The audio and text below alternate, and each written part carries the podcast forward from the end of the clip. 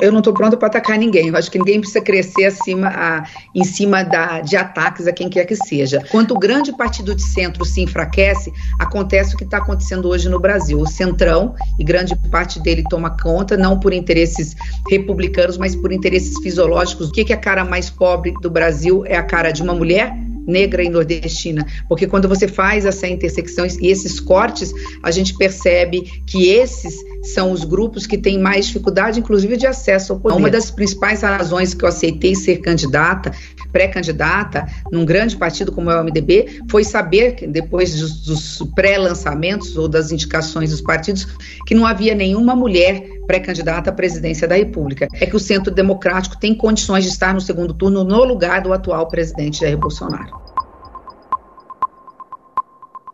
Essas declarações foram dadas pela senadora Simone Tebet, do MDB, a esse podcast, em entrevista que você vai ouvir daqui a pouco. Há duas semanas, ela se tornou a primeira mulher pré-candidata à presidência da República em 2022. Digo isso porque hoje, emocionada, o destino faz com que os meus companheiros no MDB me deem a mais honrosa e a maior missão da minha vida: ser candidata, pré-candidata à presidência da República do Brasil.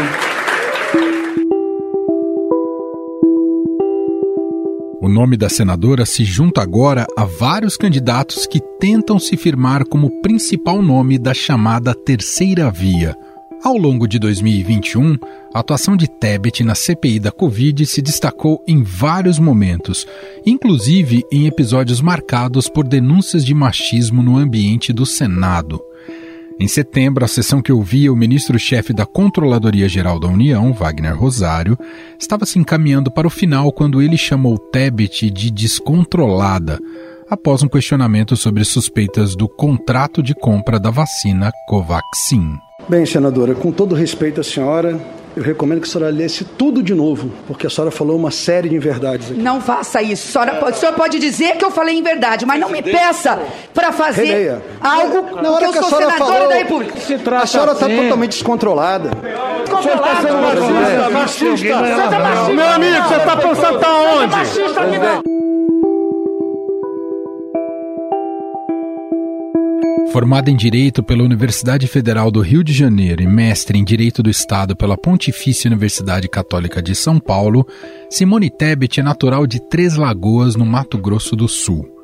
Seu pai, Rames Tebet, foi governador do estado do Mato Grosso do Sul, prefeito de Três Lagoas e também senador da República. É, pre é, preciso que haja, haja segurança para o investidor. É preciso que o investidor sinta-se seguro naquilo que ele vai fazer. Daí os meus cumprimentos a vocês e a certeza da minha colaboração.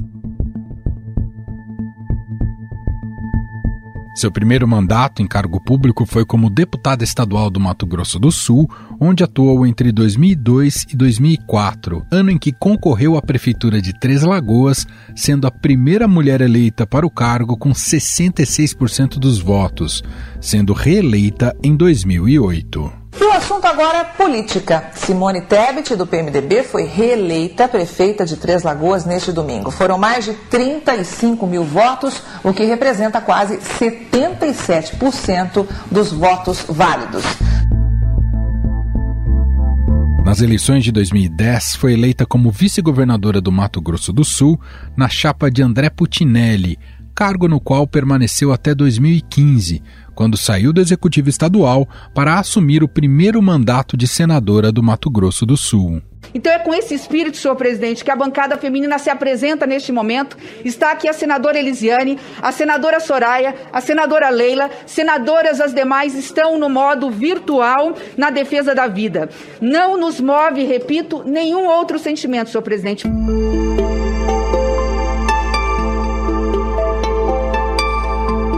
2019, Tebet foi eleita como a primeira mulher a presidir a Comissão de Constituição e Justiça do Senado, posto que exerceu até o fim de 2020. Durante seu discurso como pré-candidata ao Palácio do Planalto em 2022, Simone Tebet disse que é preciso mudar a linguagem para conversar com o eleitor sobre temas complexos, como a economia. E que sua campanha vai centrar em questões relacionadas à desigualdade social, desemprego, violência contra a mulher e disparidade em questões de gênero. O povo brasileiro está morrendo de fome. Depois de centenas de milhares de brasileiros terem morrido por uma saúde pública omissa, insensível e negacionista. Enquanto nos lares faltam cidadãos brasileiros, na rua nós temos o cenário da indigência total. A nossa missão clama por urgência, porque o ensino básico precário faz com que a nossa juventude não tenha perspectiva do futuro, sem horizonte, sem esperança.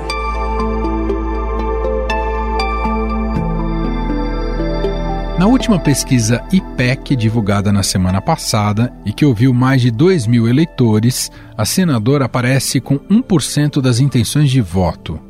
E é com ela, Simone Tebet, senadora e pré-candidata à presidência da República, que conversamos no podcast a partir de agora. Olá, senadora, seja muito bem-vinda. Obrigado por ter aceito aqui o nosso convite. Olá, Emanuel, Pedro, o prazer é todo meu, eu que agradeço. Pedro Venceslau, repórter de política do Estadão, está aqui com a gente para essa entrevista. Tudo bem, Pedro? Tudo bem, Emanuel, tudo bem, senadora? Senadora, todo mundo pergunta se a senhora vai ser vice, né? Você deve estar cansada de responder esse tipo de pergunta. Eu queria inverter essa lógica, senadora, para a gente começar aqui a nossa conversa. Quem seria o seu vice ideal? Obrigada, Emanuel. Você é o primeiro que faz essa inversão, eu agradeço. Eu penso um pouco diferente dos políticos que normalmente saem num cargo majoritário. Eu já fui vice-governadora do meu estado.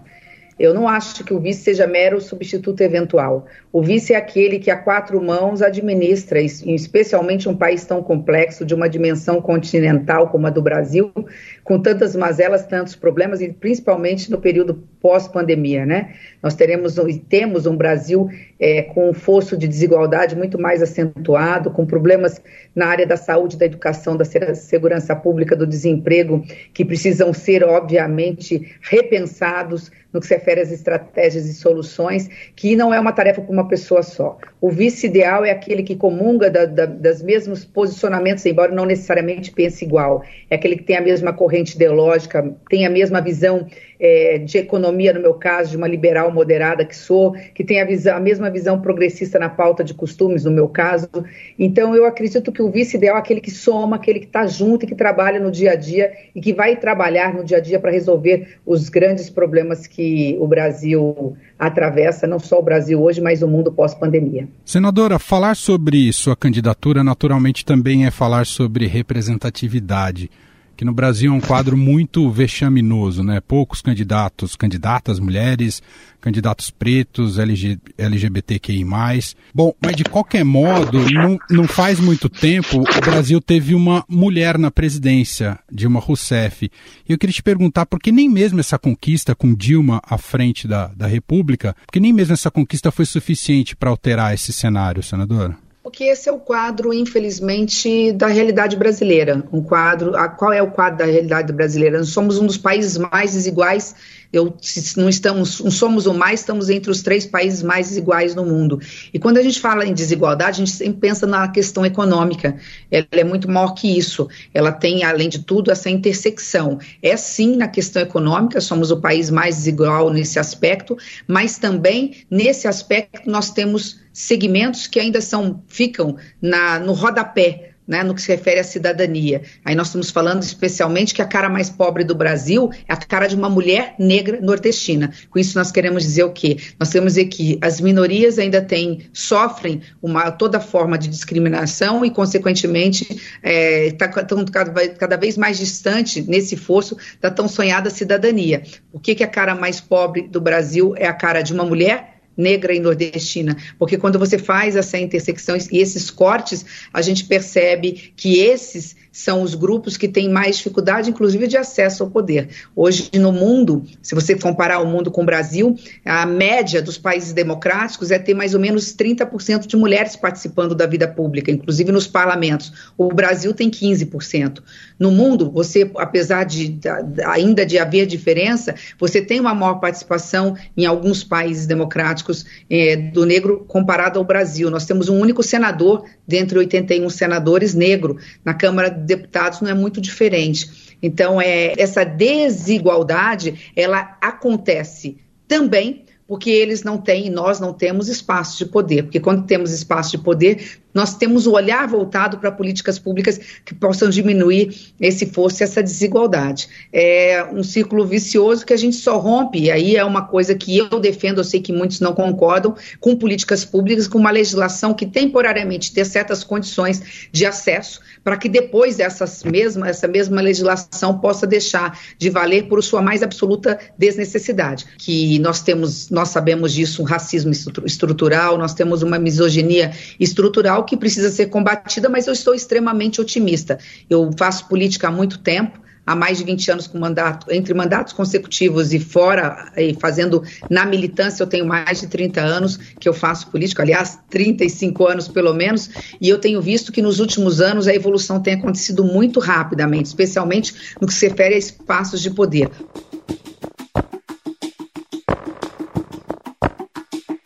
Na campanha, a senhora pretende estabelecer esse tipo de conexão com o público feminino, falando da importância de se votar numa mulher? Sem dúvida nenhuma. Uma das principais razões que eu aceitei ser candidata, pré-candidata, num grande partido como é o MDB, foi saber que depois dos, dos pré-lançamentos ou das indicações dos partidos, que não havia nenhuma mulher pré-candidata à presidência da República. Num, num, não pelo fato de sermos a maioria absoluta do eleitorado, não é isso. É porque a representatividade, tudo que a mulher tem a contribuir, especialmente no momento pós-pandêmico, que a gente tem que rever dogmas e paradigmas. Ah, as mazelas no Brasil, elas se acentuaram. Os problemas nós sabemos que são os mesmos, mas é, tempo, é o tempo de reconstrução. Essa reconstrução da política, essa reconstrução de políticas públicas não pode ser feita sem o olhar, sem a voz da mulher, dizendo o que nós pensamos do Brasil, que país que queremos, para quem queremos e de que forma queremos esse país. Então, essa participação feminina é decisiva para que nós tenhamos um, pa um país mais plural. Senadora, a gente sabe que o MDB é, na verdade, uma federação de, de interesses regionais. Na região Nordeste, o MDB é muito ligado ao ex-presidente Lula. Na região Sul, o MDB é mais ligado ao presidente Jair Bolsonaro na eleição de 2018, o MDB apoiou, uh, lançou a candidatura do Henrique Meirelles porque ele pagou do próprio bolso a candidatura dele à presidência da República. O que não deve acontecer no seu caso, não sei que a senhora pague a sua candidatura do próprio bolso. Não tem dinheiro para isso, não. Então, exatamente. Aí eu pergunto: a senhora acredita que essa candidatura é, vai até o fim? É uma candidatura para valer? E se for, que o partido vai é, usar o dinheiro do fundo partidário e, para isso, eventualmente sacrificar verba que seria para eleger deputados federais, sendo que o PMDB tem uma característica, digamos assim, pragmática, historicamente falando? Você acabou de dar um, um, um, pedaço da resposta à sua pergunta. A candidatura do, do ex-ministro Meirelles, que respeito muito, inclusive pela competência e capacidade, ela não surgiu da base do MDB. O MDB é um partido que sempre deu sustentação aos, aos, a, aos governos e pouca gente entende a razão disso. É um, é um, foi um partido pós-redemocratização muito de parlamento, porque esse é o papel do maior partido de centro de qualquer país democrático. Acontece isso na, Euro, na Europa. Quando o grande partido de centro se enfraquece, acontece o que está acontecendo hoje no Brasil. O centrão, e grande parte dele toma conta, não por interesses republicanos, mas por interesses fisiológicos do toma lá da cá, de ministérios, de cargos, de emendas do orçamento. É óbvio que o MDB é, também no meio do caminho cometeu alguns erros, alguns personagens realmente não, é, não nos honram, mas o MDB, a partir do momento que ele ele se propõe, no momento que o país mais precisa apresentar candidatura, é porque ele está ele tá vendo a mesma ameaça de 30 anos atrás, a mesma ameaça acontecendo. E isso surgiu da base. É importante, Manuel e Pedro, dizer para vocês que essa não foi uma candidatura que surgiu da cúpula realmente. A executiva sentiu a necessidade, porque o MDB jovem, o núcleo do MDB mulher, do MDB diversidade, do MDB afro, do MDB socioambiental, do MDB trabalhista, através das redes sociais, cobrando dos seus vereadores, dos seus prefeitos, dos seus deputados federais, disseram: o MDB precisa, nesse momento em que nós estamos tendo tanto retrocesso, não só na pauta de costumes, na pauta que é tão cara para o MDB, mas também de liberdades públicas, onde as instituições democráticas se veem ameaçadas, como também, em consequência disso, né, nós estamos tendo aí retrocesso na pauta econômica, nunca vimos, vimos tanta gente passando fome, nós estamos falando aí, chegamos a ter 36 milhões de invisíveis, quase 20 milhões de pessoas passam fome hoje no Brasil e quase metade da população brasileira está tá diante de alguma forma de insegurança alimentar. Então, diante de tudo isso, veio da base esse clamor. Esse é um ponto. Segundo ponto que você fala de fundo, que também serve para outros partidos, estão falando inclusive de outros pré-candidatos que, ah, não são, porque os partidos hoje considerados medianos ou grandes não querão abrir, faz, é, abrir mão de seus fundos porque querem fazer maiores bancadas. Essa é uma eleição diferente. Olha só, ela está começando um ano antes e ela está começando com pré-candidaturas, não com candidaturas, porque candidatura só se dá depois da convenção que vai se dar no meio do ano que vem, quase metade do ano que vem. Essas pré-candidaturas, elas fazem parte de, uma, de, um, de um projeto projeto de país e não um projeto partidário. Nós fazemos essa terceira via, esse centro democrático, nós fazemos parte de um grupo que está pensando, antes de mais nada, no país. É um pacto pelo Brasil e pelos brasileiros. Por isso é que eu não me preocupo nesse momento, porque eu acho que essa terceira via, ela vai se encontrar em algum momento. Nós temos hoje o que? Seis pré-candidatos, que de repente lá em março serão quatro, depois serão três lá em abril, estaremos discutindo duas possíveis candidaturas de partido de centro. Então eu não me preocupo com fundo, nem é esse a preocupação, ao meu ver, nem do MDB, nem do PSD, que também tem uma grande bancada e que é os seus fundos, nem do PSDB. Por falar nesse centro democrático, senadora, faz sentido abrir espaço para o ex-juiz e ex-ministro Sérgio Moro, depois de ele ter tanto é, criminalizado a classe política? A partir do momento em que ele vem como democrata, a partir do momento que ele vem para o diálogo e que ele aceita sentar conosco nesse processo para entender que o tempo é o tempo da política, que criminalizar a política é, significa rasgar não só a nossa Constituição, mas, mas é, rasgar um futuro mais justo, mais humano, mais igual, com mais justiça social para o Brasil, sim. É importante lembrar que você tem que criminalizar os maus políticos e enaltecer a política como a única porta de saída para a miséria, para acabarmos com a desigualdade social, para garantirmos uma educação pública de qualidade, que é a única forma de termos o filho do, do cidadão mais humilde, com, com oportunidade, igualdade de oportunidade é, a mesma igualdade de oportunidade do filho do cidadão mais rico. Então, se ele tiver, estiver repensando a, a, a visão que ele tem de país, não só de mundo, mas de país e da política, sem dúvida nenhuma. Faz sentido sentarmos na mesa com qualquer candidato ou pré-candidato que seja efetivamente democrata. A, a senhora já conversou com ele? Depois da minha do meu pré-lançamento, não. Eu tenho, eu converso com o ex-ministro por WhatsApp, porque ele foi ministro da Justiça, eu era presidente da CCJ, nós tínhamos uma pauta em comum, que a nossa comissão era a comissão que recebia os projetos do Ministério da Justiça, e desde então a gente é, se fala não com muita frequência, mas como também falo é, e converso com o Dória, como também é, estive é, recentemente conversando com os outros pré-candidatos. Alessandro Vieira, que é do Cidadania e é meu colega senador, Rodrigo Pacheco, também presidente do Congresso, Felipe Dávila, cientista político e pré-candidato novo, nós estamos conversando com todos, porque, repito, né, o que nos aproxima, as nossas convergências são infinitamente maiores do que a nossa divergência. Acredito que todos temos o mesmo objetivo, de chegarmos forte para estarmos unidos em torno de um nome ou de dois, mas estarmos unidos no segundo turno. Senadora, sobre as federações partidárias, um assunto que voltou com força. A senhora avalia que tem alguma perspectiva do MDB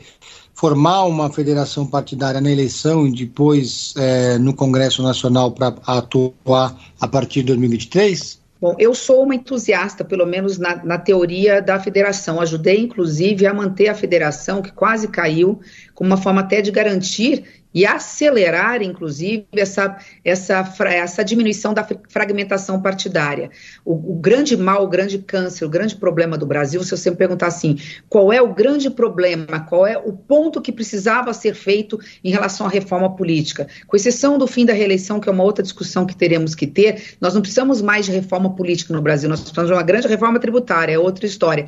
A grande reforma política precisava ser feita, ela foi feita, que ia acabar com as coligações proporcionais e colocar uma cláusula de barreira para diminuir essa quantidade de partidos. Não existe democracia no mundo que tenha 40 partidos constituídos no Congresso Nacional, agora menos que isso, 30 e poucos. Você, o presidente da República fica refém e ele vai ter que, tem que fazer o presidencialismo de coalizão, que não é nada republicano, para poder governar. Então, porque você tem, não tem condições de aprovar uma PEC, uma emenda constitucional que depende de um quórum qualificado, se você não fizer composições não republicanas, para não usar um termo ainda é, é, mais tenebroso. Então, diante disso, é, nós aprovamos, acabamos com as coligações proporcionais e, e conseguimos implantar a, a, a, cláusula de barreira que, ano a ano, cada dois anos começa a ter um impacto maior. Nessa agora, nós veremos a diferença que vai acontecer dentro do Congresso Nacional. Mas isso não significa você matar os partidos nanicos, as minorias, que representam, de forma, e, e, no aspecto ideológico, posicionamentos importantes, embora sejam minorias, dentro da democracia. Então, eu sou uma entusiasta da federação. Ela já aconteceu com dois partidos considerados partidos relativamente grandes, e outros partidos têm conversado. O MDB também tem conversado. O problema é que quando você vai para os palanques regionais, você encontra muita resistência, porque a realidade política brasileira, fruto dessa fragmentação, dessa quantidade absurda de partidos e dessas coligações que aconteciam no passado, ainda deixam rastro ainda deixam é, é, é, pegadas. Senadora, nessa semana nós acompanhamos, a senhora também deve ter acompanhado, uma ação da Polícia Federal que atingiu o pré-candidato Ciro Gomes. O Ciro disse que foi uma ação de natureza política, de motivação política do, e que envolve inclusive o presidente Jair Bolsonaro.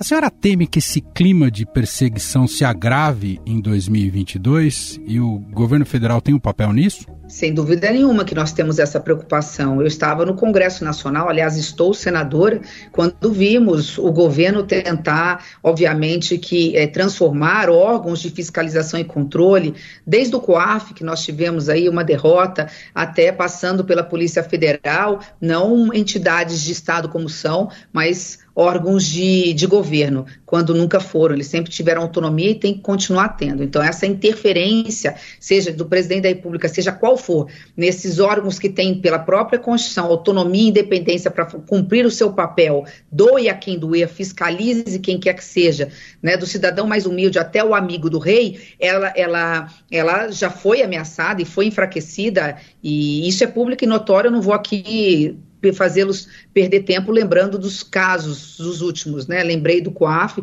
e da própria interferência na Polícia Federal. Eu tenho, nós temos sim a preocupação. Se houve dedo ou não do presidente da República, eu desconheço o processo. Mas vamos lembrar, não estou aqui para fazer a defesa de quem quer que seja, uh, é, mas vamos lembrar que o episódio que acabou de acontecer com, com o pré-candidato Ciro, é, Ciro Gomes era referente a um episódio de o que sete, oito anos atrás. Não vejo nenhuma necessidade, nenhuma questão em que envolva flagrância para se entrar na casa ou um espaço de, de um, de, um, senador da República, que é o próprio irmão, e do próprio pré-candidato. Temos que analisar, ver o que aconteceu. Como eu disse, eu sou, eu sou jurista, então eu defendo a ampla defesa, o contraditório devido ao processo legal. Eu acho que dentro da Constituição, dentro das regras legislativas, é possível sim sem ser condescendente, ao contrário, fiscalizar, processar e condenar quem quer que seja. Agora, fora dessas regras, aí você comete o erro que a gente quer sempre combater. Senadora, é, na eventualidade de se permanecer uma polarização política entre o ex-presidente e o atual presidente no segundo turno, a senhora estaria com qual deles? Essa é uma decisão partidária antes de tudo, mas eu realmente acredito que o centro democrático vai estar no segundo turno. Hoje, pelo que mostram as pesquisas, não é uma questão de escolha ou de, ou de opção, mas o que mostram, o que mostram as, as pesquisas é que o centro democrático tem condições de estar no segundo turno no lugar do atual presidente Jair Bolsonaro. A senhora entende também, senadora, que isso as pesquisas já têm captado perante junto à população, que os temas econômicos deverão ter mais apelo. O que, que é factível, concreto, prometer e apresentar à população numa concorrência de quem está oferecendo Auxílio Brasil uh, ou outras promessas de natureza mais, digamos, populista? Como, como ser responsável, inclusive do ponto de vista fiscal, e ser é, e conseguir atrair a atenção do eleitorado, senador? Bom, primeiro, você não precisa ser populista nem rasgar as âncoras fiscais e a responsabilidade fiscal para fazer o que é certo. É deixar claro que a bandeira do MDB, a bandeira, a bandeira é, que o Brasil precisa é a bandeira da justiça social. Esse é o fim. Qual é a maior qual é o, o, maior objetivo de qualquer homem público do presidente da República? Garantir justiça social. O que significa isso? Melhor distribuição de renda, diminuir o máximo possível com desemprego, com analfabetismo, dar oportunidade a todos de igualdade, acabar com a miséria, com a fome, ah, enfim, ter uma saúde pública eficiente, garantir segurança pública e segurança jurídica para o investidor, tudo isso está dentro do pacote daquilo que precisa ser apresentado ao país como plano de desenvolvimento nacional e regional, no que se refere à pauta é, social. E deixar claro que para alcançar esta pauta social, você precisa, obviamente, que ter responsabilidade fiscal. Eu sou liberal, uma liberal moderada, mas sou liberal e defendo âncoras, fiscais, como o próprio teto de gasto, aprovei, é, inclusive na época do ex-presidente Temer, eu era, ainda era senadora da República.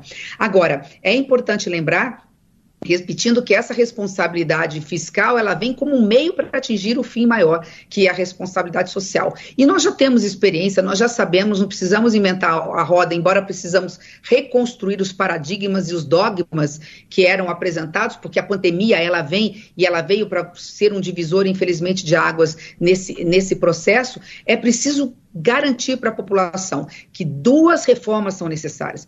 A reforma administrativa não é essa que está aí, que acha que é o servidor o grande vilão. A reforma administrativa que, obviamente, diminua o tamanho do Estado, ele não vai ter que ser nem mínimo, como querem os ultraliberais, nem máximo, como quer a esquerda, mas um Estado necessário, um Estado em que enxuga, enxuto, mas atuante, presente na vida do cidadão, ele tem condições de prestar os serviços públicos necessários e aquilo que ele não dá conta, ele pode fazê-lo com a parceria público-privada, que são as PPPs, ou mesmo através de privatizações, desde que se protejam, por exemplo, bancos públicos, BNDES, que não podem ser privatizados nunca, porque são financiadores, fomentam a economia, como é o caso do Banco do Brasil, no que se refere ao financiamento para o agronegócio, como é o caso, e inclusive as, as regiões Norte, Nordeste e Centro-Oeste, como é o caso da Caixa Econômica Federal, que inclusive paga o Auxílio Brasil e financia o, a construção de casas próprias. E de outro lado, sem dúvida nenhuma, que é a mãe hoje de todas as reformas, a reforma tributária. Não para aumentar imposto, mas ao contrário, para dizer para aqueles que ganham muito que precisam dar uma parcela maior de contribuição para que quem ganha pouco possa ter a sua, a sua, a, a, a sua tributação menor. Então, isso tudo, nessa redistribuição, inclusive numa redistribuição do Pacto Federativo, colocando que a, a União, que hoje fica com a maioria da, da arrecadação, tenha que distribuir para quem é o que mais presta serviço público, que é o município, no Pacto Federativo, você redistribuindo você organiza as receitas, consequentemente, você tem como, através dessas duas reformas, fazer com que o Brasil avance. Obviamente que isso passa, repito, e por isso que eu, eu tenho repetido, as pessoas não estão entendendo, a imprensa anda nervosa com essa colocação que eu tenho feito, que eu tenho conversado sim com economistas, mas eu não estou preocupada em apresentar quem seria o economista que caminharia conosco se fosse ou se for eleita presidente da República, porque antes disso, junto com economistas, eu estou conversando muito com pessoas que entendam de políticas públicas, públicas, falando com sociólogos, para que a gente redesenhe um plano nacional de desenvolvimento, um plano regional de desenvolvimento, com base nessas premissas, para aí sim dizer para os economistas como é que nós fazemos, sem aumentar a carga tributária, como é que nós fazemos dinheiro aqui para poder cobrir aquilo que é necessário dentro do plano que vamos apresentar ao país. Senadora, tem uma última pergunta. Eu sei que a gente está estourando um pouco o tempo da senhora, mas a, a, a, oposição ao atual presidente, presidente Jair Bolsonaro, que busca a reeleição, é natural, comum entre todos os postulantes, até digamos que une todos os postulantes à presidência essa, essa oposição e críticas ao governo atual. Mas os candidatos não precisam também estar prontos para mostrar as fragilidades do atual líder das pesquisas, o ex-presidente Lula. A senhora está pronta para atacar o Lula? Eu não estou pronta para atacar ninguém. Eu acho que ninguém precisa crescer acima, a, em cima da, de ataques a quem quer que seja.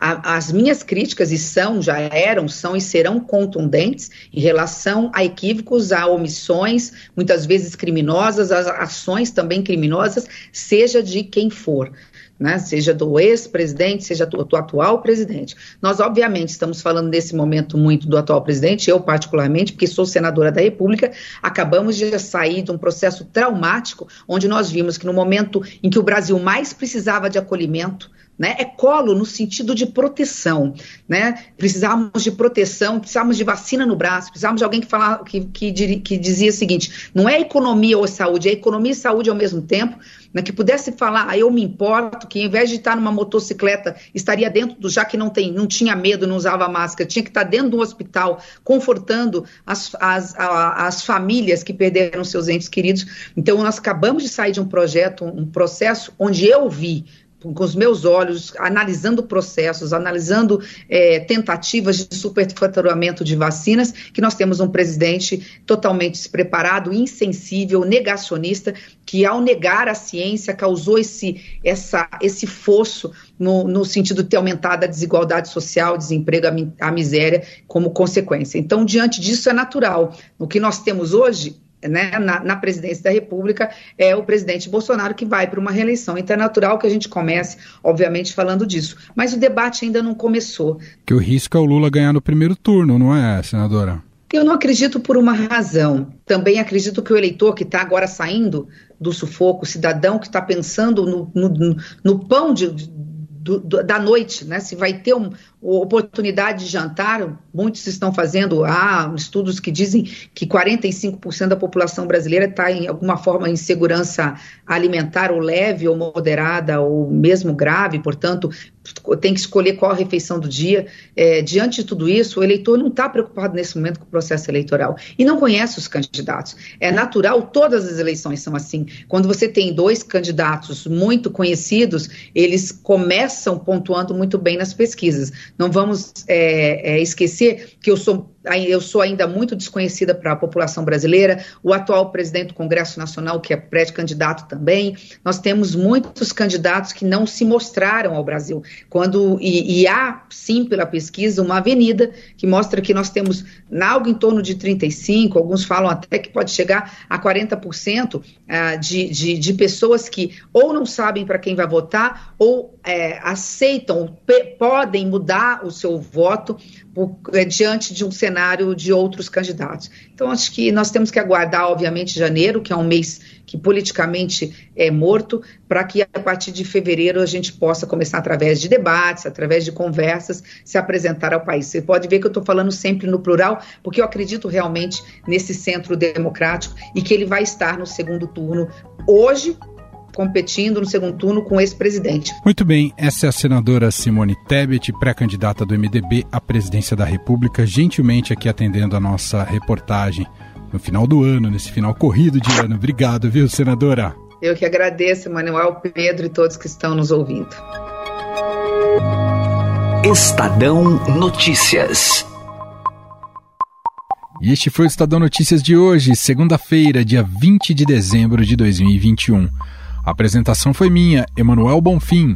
Na produção, edição e roteiro, Gustavo Lopes, Jefferson Perleberg e Ana Paula Niederauer. A montagem é de Moacir Biasi. Escreva pra gente no podcast estadão.com. Um abraço para você e até mais.